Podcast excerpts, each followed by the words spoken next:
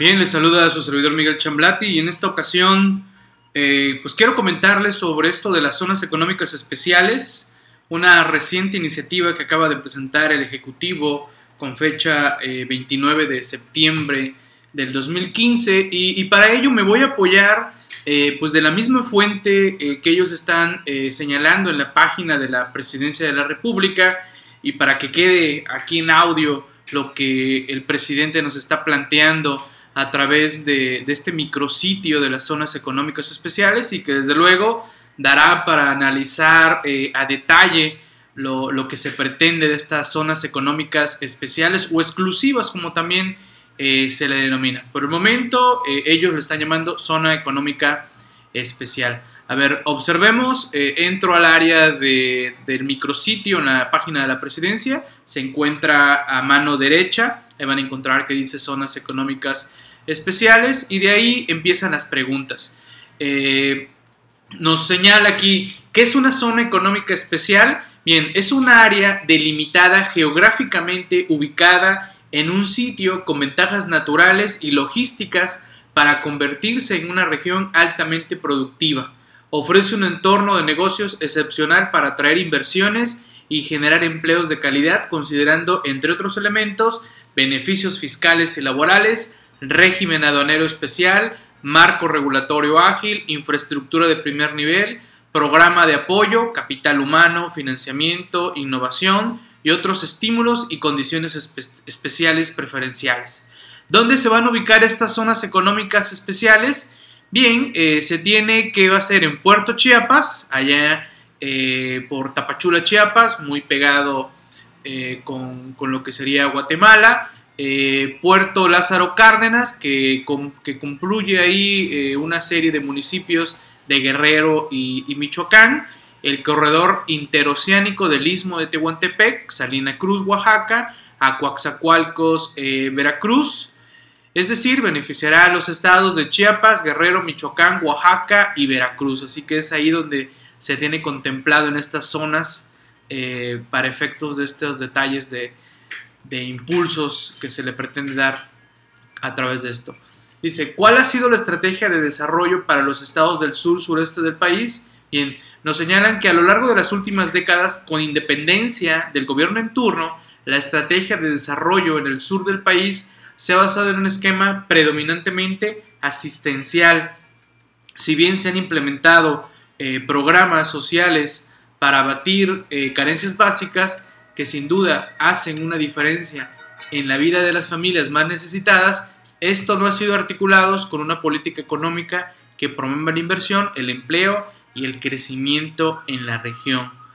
Dice, no se pueden cerrar los ojos ante estos contrastes de realidades porque México es uno solo y no se puede aspirar a un México próspero sin el desarrollo regional equilibrado. Si se sigue haciendo lo mismo, los resultados no van a variar. Por ello, tenemos que pensar con audacia y creatividad en nuevas estrategias para impulsar el desarrollo del sur. En este sentido, estas zonas económicas representan un esfuerzo extraordinario y sin precedentes para impulsar el desarrollo de regiones rezagadas con un potencial productivo y logístico que por diversas barreras estructurales no ha sido debidamente aprovechado. Es lo que nos contestan a esto de cuál ha sido la estrategia de desarrollo en el sur sureste de nuestro país. La pregunta que sigue, ¿por qué asumir el modelo de zonas económicas especiales? Dice que México enfrenta una brecha de desarrollo cada vez mayor. El TLC con Estados Unidos entró en vigor hace 21 años. Desde entonces el país ha tenido un comportamiento muy diferente dependiendo de la región que observemos. En lo que podríamos llamar el corredor TLC en el Bajío y frontera norte existe un fenómeno muy positivo de creación de, de prosperidad no así en el sur del país. Y en efecto, ¿no? ese corredor pasivo, la verdad, ha crecido eh, muy, muy fuerte. El PIB por habitante ha crecido 41%, es decir, en tan solo 20 años se ha elevado de manera importante la generación de riqueza, el desarrollo económico en los estados que tiene vinculación con la estructura, la industria manufacturera de exportación, caso de Aguascalientes y Querétaro. Esas regiones norte y, y bajío tienen elevadas tasas de crecimiento integradas a la economía global con mayores niveles de bienestar y desarrollo para sus habitantes. Por supuesto que son estados que no están exentos de problemas, pero donde las historias de creación de prosperidad a través de un modelo de competitividad han trascendido a la problemática local. Por el contrario, en el sur del país hay estados como Oaxaca, Chiapas, Guerrero, donde claramente no se ven los efectos positivos del Tratado de Libre Comercio. La región sur representa tasas históricamente bajas frenadas por debilidades estructurales, un acceso limitado a los mercados y mayores niveles de pobreza y marginación. Prevalecen en la región actividades económicas poco productivas y su desarrollo es incipiente. Queremos crear zonas económicas especiales con una lógica no asistencial ni remedial, sino como una verdadera apuesta estratégica para crear nuevos polos de desarrollo industrial en lugares que tengan potencial productivo y logístico dentro de esta región. ¿Cuáles son las ventajas? Nos señala otra, otra pregunta eh, de esto. Se ofrecen condiciones distintas a las que hay en el resto del territorio nacional. Se proponen ventajas fiscales, régimen aduanero especial, marco regulatorio ágil, infraestructura de primer nivel, programas de apoyo y otros estímulos y condiciones preferenciales. Se busca dotar de infraestructura económica, social, urbana, para que no solo las empresas, sino también las personas les convenga trasladarse a esas zonas a vivir y trabajar. ¿Cuál es el objetivo?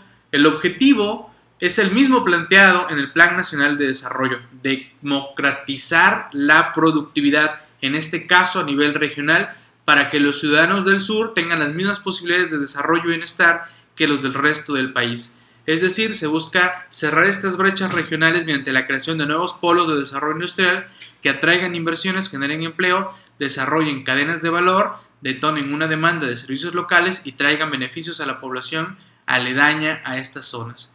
Estos polos industriales serán la punta de lanza para propiciar un cambio en el fondo de la infraestructura productiva de esta región al elevar la presencia de actividades económicas de alta productividad señala eh, la pregunta, ¿será la primera vez que se instrumente este modelo de zona económica especial?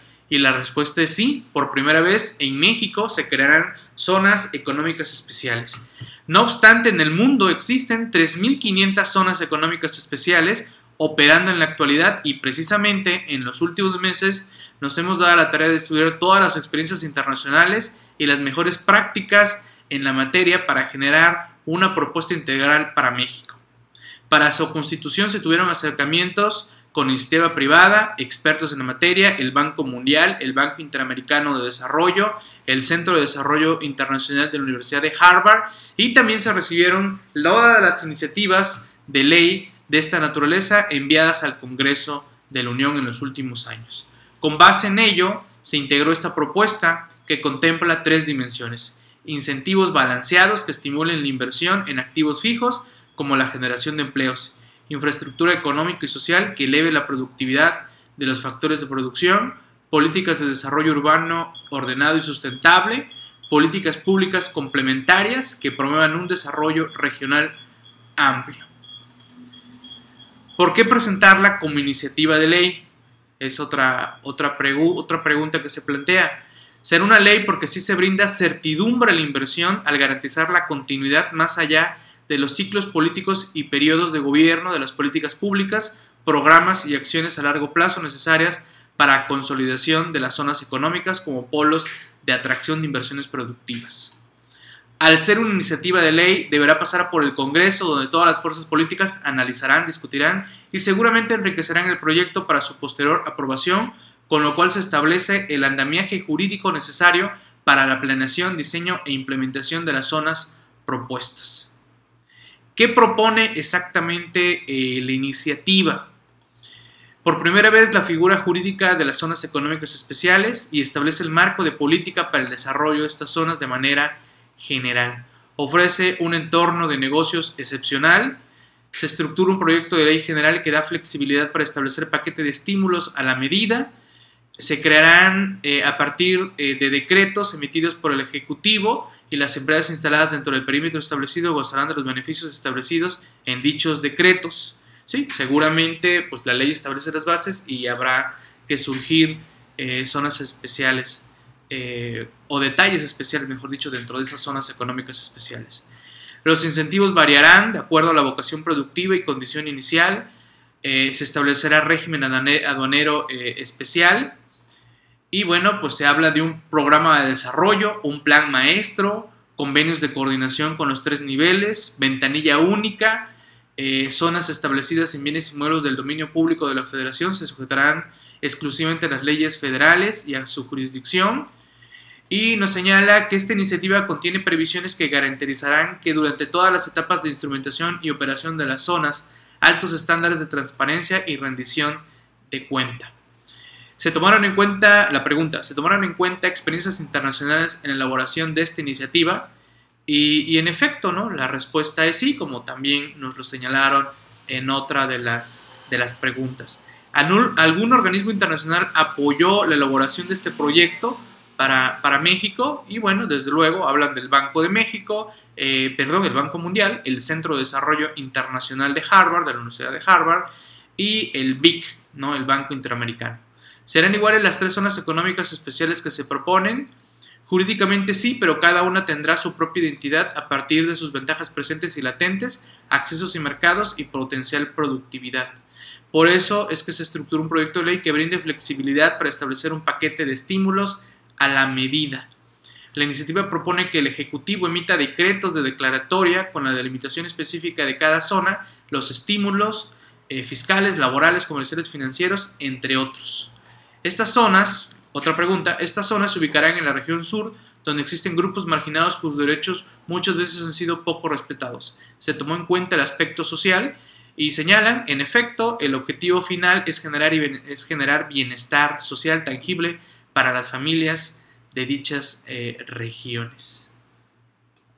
¿Qué sigue tras la presentación de la iniciativa?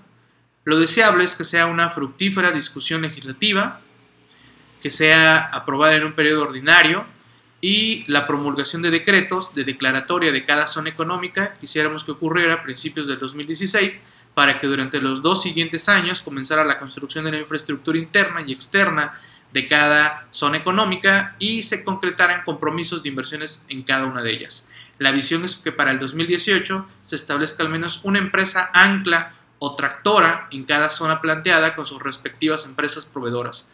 Cabe señalar que con esta visión se integró un grupo intersecretarial que en los últimos meses ha trabajado en distintos frentes para lograr esta meta. Así que esto es lo que nos ofrecen dentro de preguntas frecuentes en este micrositio y que bueno, quise que quedara aquí para los podcasts de la Asociación Mexicana de Contadores Públicos en redes sociales. Espero haya sido de su agrado y nos estaremos escuchando en algún otro podcast hablando sobre este y otros muchos temas. Hasta la próxima.